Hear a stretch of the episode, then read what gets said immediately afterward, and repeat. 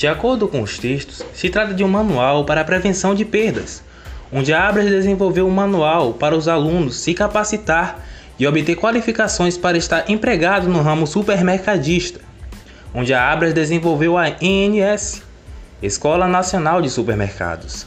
Além de capacitar, eles falam e ensinam sobre a questão das perdas dentro do supermercado, trazendo-nos dados que 50,8% das perdas são identificadas, mas os outros 49,2% não são.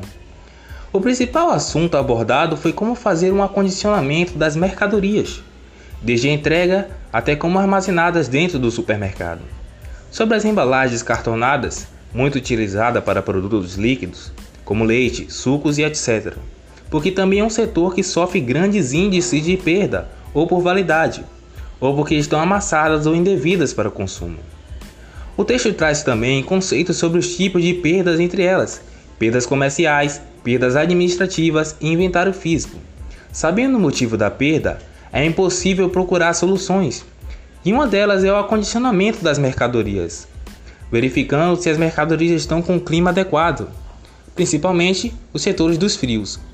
E a questão da organização na hora de guardar as mercadorias, deixar o espaço adequado entre os pallets, mantê-lo sempre limpo e condicionar as mercadorias no pallet de forma correta, como mostra a seguir. Primeiro, é recomendado forrar o pallet com chapa de papelão antes de colocar a primeira camada de produto.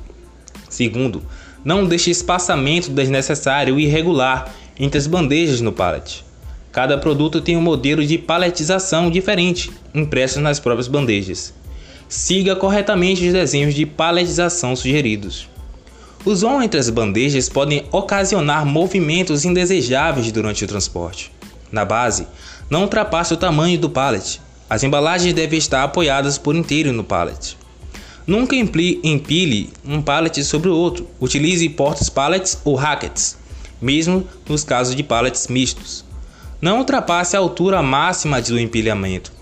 É principalmente dobrar e principalmente dobrar a atenção com os produtos como frutas, verduras, verificar sempre se eles estão acondicionados adequadamente, já que além das bebidas, elas lideram no ranking das perdas no supermercado.